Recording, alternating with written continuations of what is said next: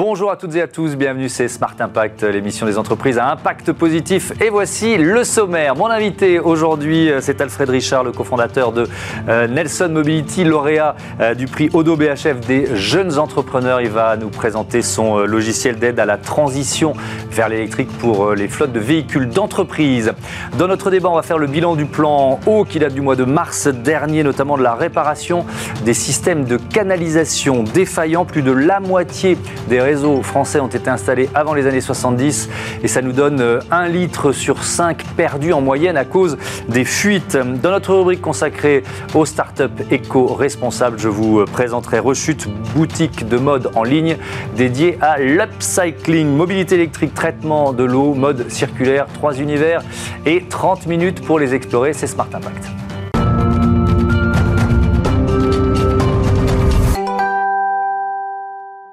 Bonjour Alfred Richard, bienvenue. Bonjour, merci. Vous êtes donc le cofondateur de Nelson Mobility. Je vous avais reçu ici même euh, juste avant euh, l'été. Euh, je suis très heureux de voir que vous avez remporté ce, prix du jeune entrepreneur Odo BHF. Vous êtes, il y a quatre entreprises qui l'ont reçu. Reconnaissance importante, j'imagine, pour vous, même si ce n'est pas votre premier prix.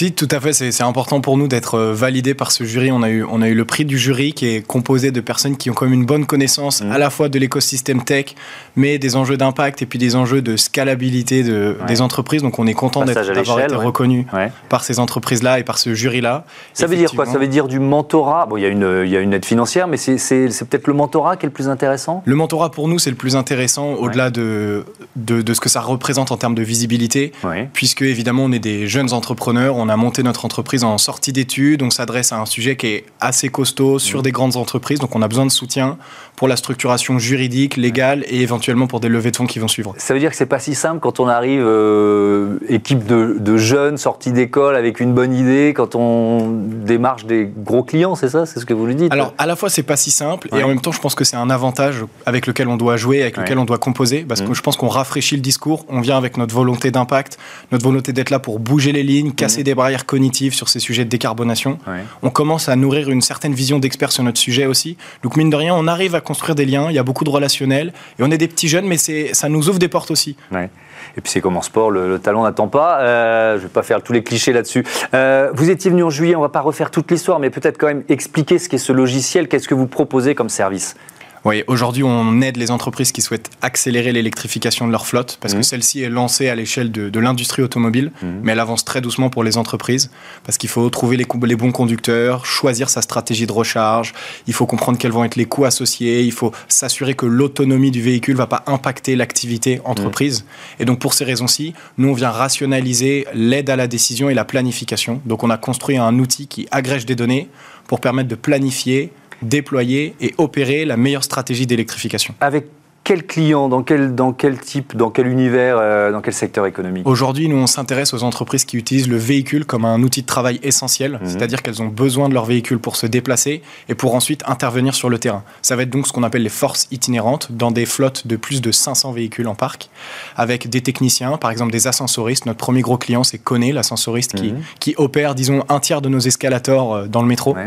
Et derrière, ça peut être de la sauvé dans, Ils m'ont sauvé dans mon ascenseur, il n'y a pas... Bah, tant mieux. Donc, euh, merci l'idée, c'est que même avec un véhicule électrique, euh, il puisse vous sauver. Voilà, et donc c'est les techniciens itinérants et mm. les commerciaux itinérants. Ok. D'accord. Donc ça, c'est le, on va dire, c'est le cœur de, cible de, euh, de Nelson, avec un, un, secteur, ce que vous me disiez la dernière fois, qui est quand même en mutation. Expliquez-nous, qu'est-ce qui est en train de se mettre en place? En quoi c'est un secteur en mutation d'ailleurs? Aujourd'hui, si je prends le point de vue des entreprises, mmh. jusque-là, elles travaillaient avec leur véhicule, une carte carburant, donc des litres d'essence à gérer, des véhicules à acheter.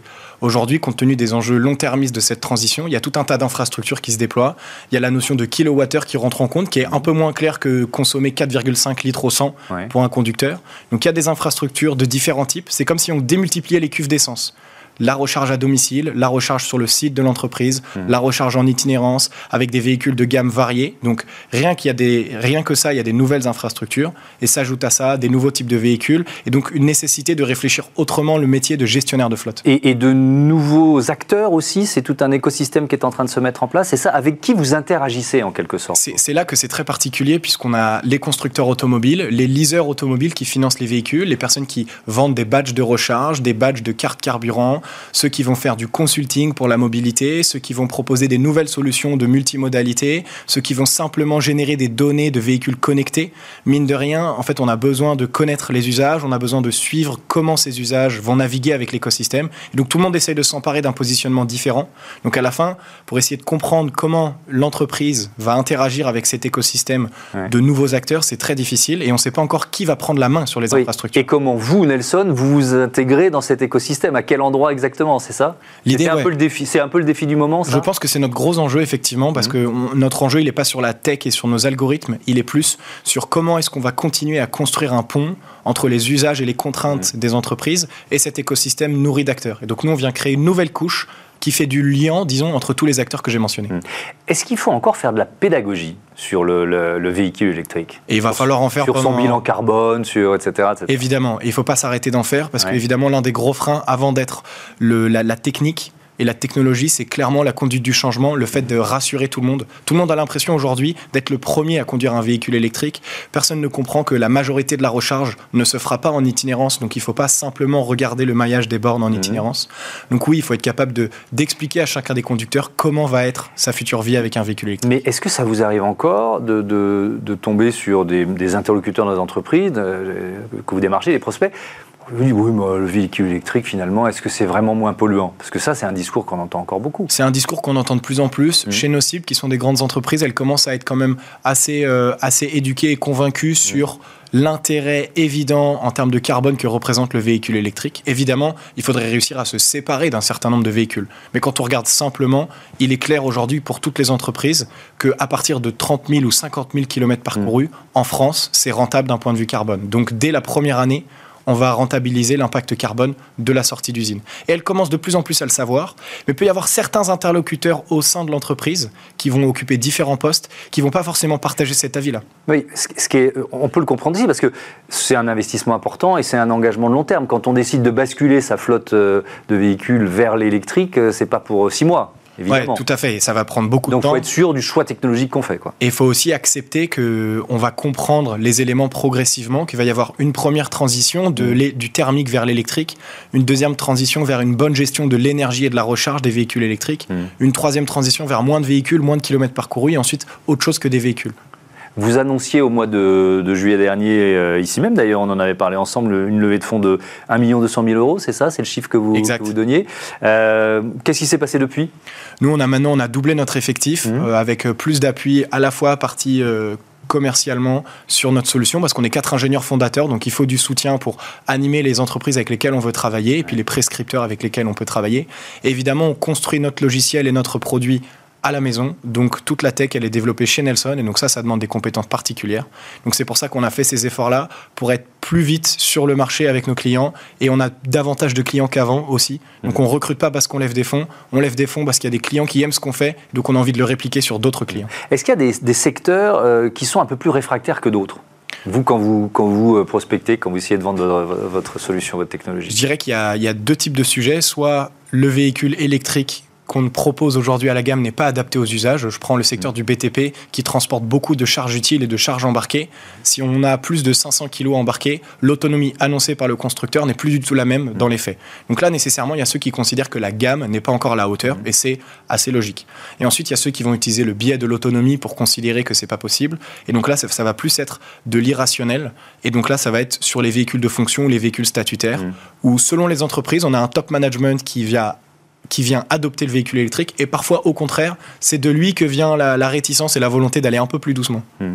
Euh, un, dernier mot sur euh, l'avenir, il nous reste un peu plus d'une minute dans, ce, euh, dans cet entretien. C'est quoi votre, vos perspectives, je sais pas, à 5 ans, quand, quand, vous vous imaginez Nelson Mobility dans 5 ans, vous dites quoi? Aujourd'hui nous on aide le passage vers les véhicules électriques. Il est évident que dans 5-8 ans cette transition, j'espère, elle aura été bien enclenchée. Ça veut dire que nous aujourd'hui avec Nelson Mobility, on veut que nos clients convertissent leur véhicule thermique vers l'électrique, mais soient aussi en mesure de piloter de manière plus astucieuse leur véhicule électrique. Et donc nous, on travaille déjà sur les briques qu'on peut apporter dans la gestion des véhicules électriques pour optimiser le coût total de la facture d'électricité, mhm. les stratégies de recharge et mettre le doigt sur les dérives de comportement des différents conducteurs. C'était la question que j'allais vous poser. Ça, ça, ça intègre aussi notre façon de conduire. En fait, c'est évident que le, le premier levier pour optimiser la facture, mmh. c'est d'expliquer à quelqu'un où et comment il faut qu'il se recharge et combien de temps il doit se recharger. Avant d'essayer de, de, piloter l'énergie en tant que telle, il faut travailler avec les conducteurs, leur expliquer, leur montrer comment ils vont planifier leur itinéraire et leur recharge. De là à devoir tout piloter dans la voiture et mesurer tout ce qu'ils font, je ne suis pas sûr que ce soit nécessaire d'aller jusque-là mmh. pour déjà euh, commencer à avoir une utilisation cohérente de tous ces outils de mobilité. Merci beaucoup euh, Alfred Richard. Bon vent à, à Nelson. À bientôt sur, euh, sur Bismart. C'est l'heure de notre débat. On s'attaque aux, fuites d'eau dans ce Smart Impact.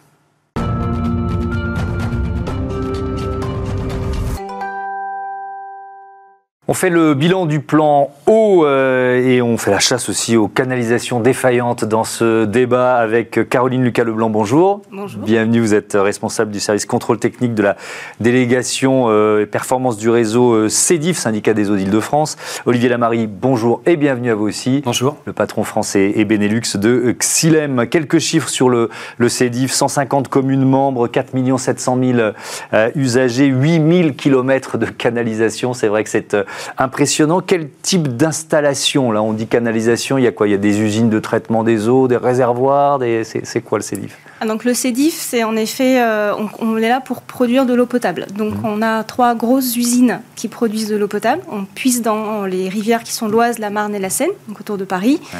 On puise cette eau, on la traite, on la rend potable et ensuite on la transporte sur notre territoire, donc 133 communes avec des réservoirs. Il y a 78 châteaux d'eau.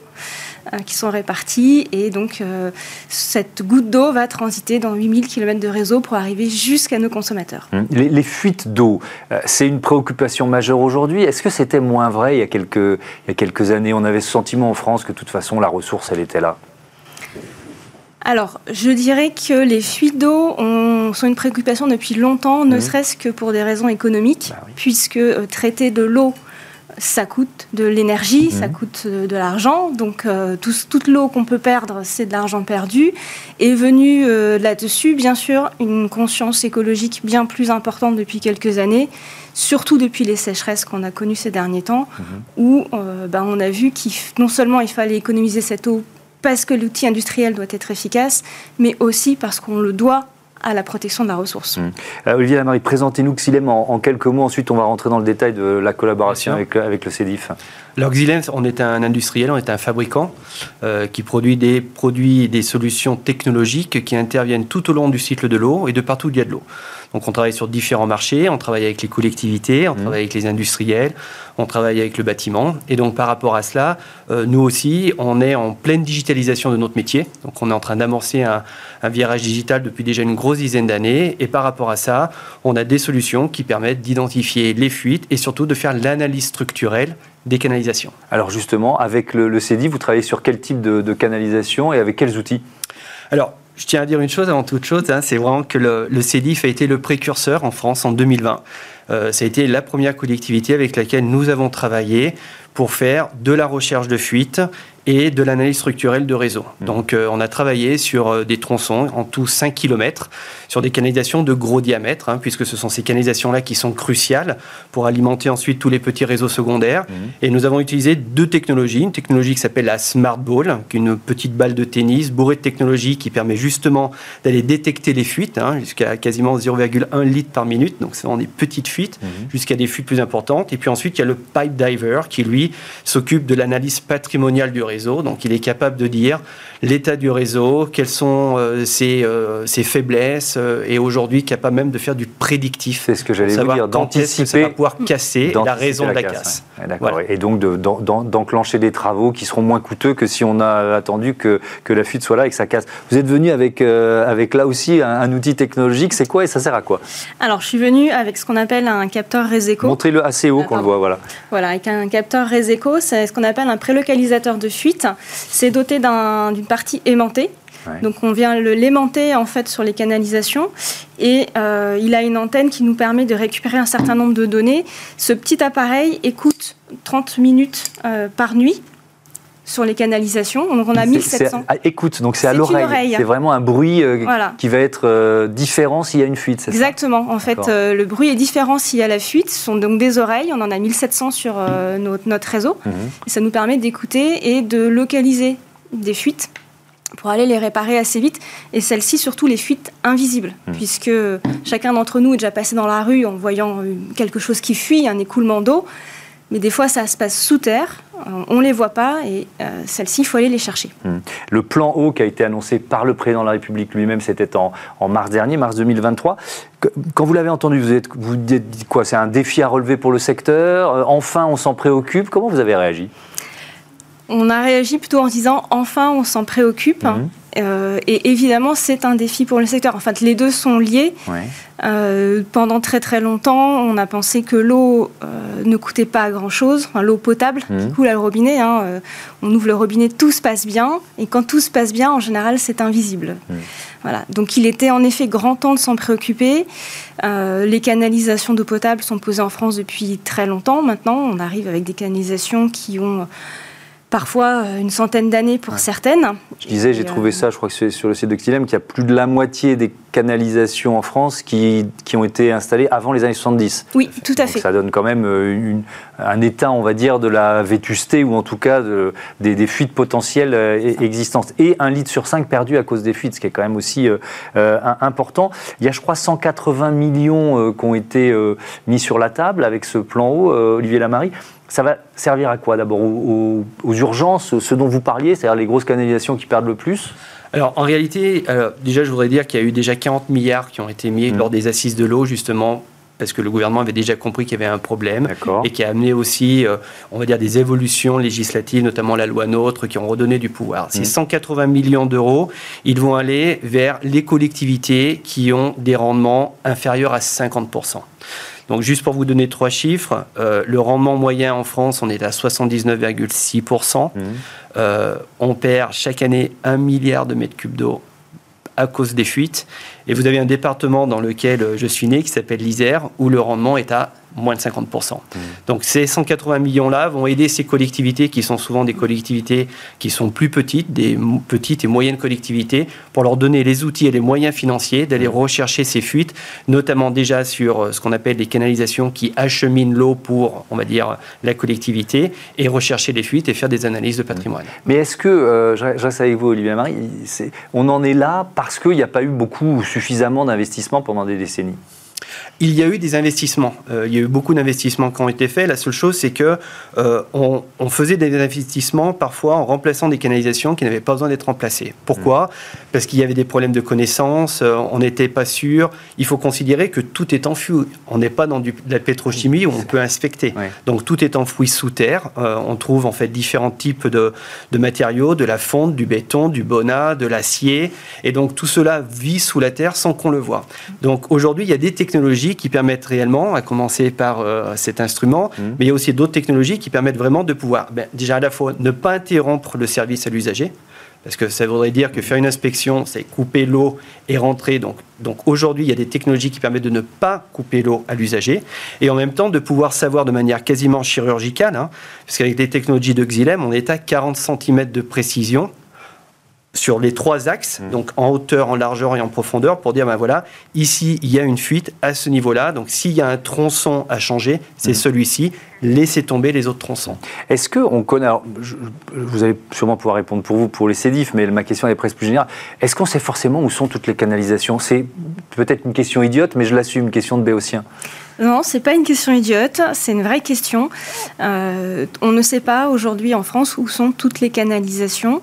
Alors on va savoir euh, qu'il y en a une dans telle rue, à peu près, mhm. mais on ne va pas savoir si elle est à droite de la chaussée, au milieu, à gauche. Euh, donc c'est ça peut arriver qu'on ouvre pour chercher une fuite et qu'on doit ouvrir euh, un, petit trou à un endroit. Un et un, deuxième, etc. Et on perd beaucoup de temps, on perd beaucoup d'argent, on perd... Ça c'est lié à l'ancienneté? Notamment Alors, c'est lié à l'ancienneté, c'est lié au fait que quand on a posé les canalisations, on n'a pas forcément pris soin de les relever, mmh. mais c'est lié aussi au fait que les rues ont changé. C'est-à-dire que euh, quand vous avez posé une canalisation il y a 50 ans dans une rue, vous étiez au milieu, mmh. et bien depuis, il y a un tramway qui a été passé, qui, est passé, on a fait un espace vert, mmh. et donc vous n'êtes plus au milieu, mais vous êtes à droite. Et euh, si ça, ça n'a pas été marqué sur des plans, vous ne le savez pas. Sur ces investissements, puisque je rebondis sur ce que vous disiez tout à l'heure, vous, vous avez prévu combien d'investissements dans les prochaines années justement pour, euh, pour traquer les fuites? Alors, Pour traquer les fuites, on a un investissement de c'est plusieurs millions d'euros sur les prochaines années. Mmh. Et de toute façon, chaque année, en fait, on, on renouvelle. Déjà, juste en termes de renouvellement, on renouvelle une soixantaine de kilomètres de canalisation. Donc déjà, ça, c'est assez coûteux. Mmh. Ce qu'il faut savoir, c'est que euh, globalement, euh, c'est euh, c'est 1000 euros un mètre, à peu près. Voilà. Donc, autant vous dire que c'est un gros investissement. C'est un gros investissement. Mais je me souviens que vous nous avez dit que vous aviez 8000 km de canalisation, donc soit 60 par an. Voilà. Il y a du boulot. Quoi. Il y a du boulot. une des difficultés en France, c'est l'eau paye l'eau. C'est-à-dire qu'un service d'eau n'est financé que par la facture d'eau mmh. émise et donc par ses usagers. C'est ce qui explique aussi le sous-investissement. C'est-à-dire que quand vous êtes dans des petits syndicats où vous avez 200, 300, 600 abonnés, euh, la rentrée financière n'est pas forcément suffisante pour aller euh, renouveler vos canalisations. Et comme on a toujours été en France dans une philosophie où l'eau n'est pas chère, mmh, c'est un produit pas cher. Merci beaucoup, c'était passionnant. Merci à tous les deux d'avoir participé à ce euh, débat. On passe à notre rubrique Startup, la mode circulaire au programme.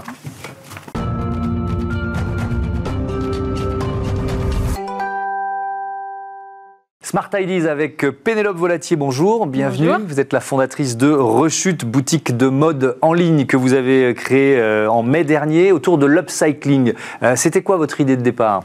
Alors, pour revenir à l'idée de base de Rechute, il faut revenir à la source de mon histoire. Mmh. Euh, ma grand-mère est artiste et donc quand j'étais petite, j'allais au Louvre avec elle et sur mmh. le chemin de retour, elle s'arrêtait pour ramasser des objets, des déchets, pour en faire ensuite des œuvres d'art. Donc déjà, l'idée de récup dès mon enfance.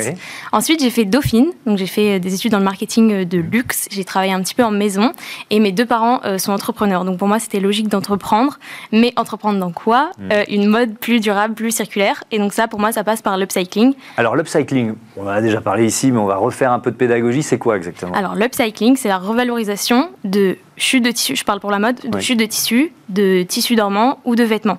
Et en fait, il y a une distinction à faire. Il y a plusieurs types d'upcycling. Il y a l'upcycling de seconde main, donc avec des draps qui peuvent agir donc comme du tissu, des draps, des serviettes, etc., et des vêtements de seconde main. Mais il y a aussi une nouvelle façon de faire, de, faire de l'upcycling qui s'inscrit totalement avec euh, le contexte économique actuel et environnemental d'ailleurs, c'est de faire de l'upcycling avec du neuf, donc avec des tissus de maisons de luxe, des fins de rouleau, et aussi avec des vêtements invendus, donc avec la loi AGEC, parce que maintenant les metteurs en marché ne peuvent plus brûler et détruire euh, leurs invendus. Et c'est un vrai progrès, cette loi AGEC, elle aura vraiment créé de, nouvelles filières. Il mhm. euh, y, a quand même un souci quand on parle d'upcycling, j'ai déjà reçu des marques ici, c'est que c'est du super artisanat le plus souvent et on a du mal à en faire un business. L'industrialisation de l'upcycling, on la voit pas. C'est aussi pour ça que vous avez créé votre boutique euh, en ligne? Totalement. Ça, c'est un sujet qui est venu plus tard ensuite en discutant avec les marques parce que forcément, je n'en avais pas forcément mm. idée avant. Mais c'est un vrai sujet, surtout quand on parle de prix aujourd'hui, qui est la première préoccupation des Français. Mm-hmm. Il faut pouvoir se distinguer par un prix qui est accessible. Et l'upcycling, actuellement, avec le modèle de l'artisanat, c'est pas possible. Donc, du coup, il y a plusieurs façons euh, de réduire le prix et notamment les rendements d'échelle, donc en industrialisant. Et je sais qu'il y a quelques entreprises françaises actuellement qui euh, se situent sur le créneau, notamment Losange, Losange avec un J, mmh. qui ont levé des fonds pour ça. Et donc en fait, il va falloir faire une véritable filière d'upcycling en France. Euh, donc que tout le sourcing soit industrialisé, la découpe et ensuite redistribué à des marques qui peuvent industrialiser le process. Et, il faut aussi trouver des débouchés. C'est là que Rechute intervient, parce que vous, êtes, vous êtes un espace pour vendre les, produits de ces jeunes marques. Exactement. Nous, c'est du coup la fin de toute la chaîne en B2C, éduquer un petit peu le consommateur à l'upcycling. C'est différent de la seconde main, c'est différent du recyclage et c'est une nouvelle façon de mmh. produire et consommer. C'est quoi le bilan carbone de l'upcycling Alors, j'ai pas les chiffres exactement de moi rechute en tout cas. Je me mmh. suis rapprochée d'un organisme qui d'ailleurs s'est remboursé par l'ADEME pour faire son bilan. Mmh. Euh, je sais que par exemple un t-shirt neuf, c'est 2700 litres d'eau, donc avec l'upcycling zéro, en tout cas sur le modèle artisanal. Après, on verra plus tard quand on industrialisera. Et euh, un kilo de textile recyclé, euh, upcyclé, c'est 25 kilos de CO2 économisé, donc x 25.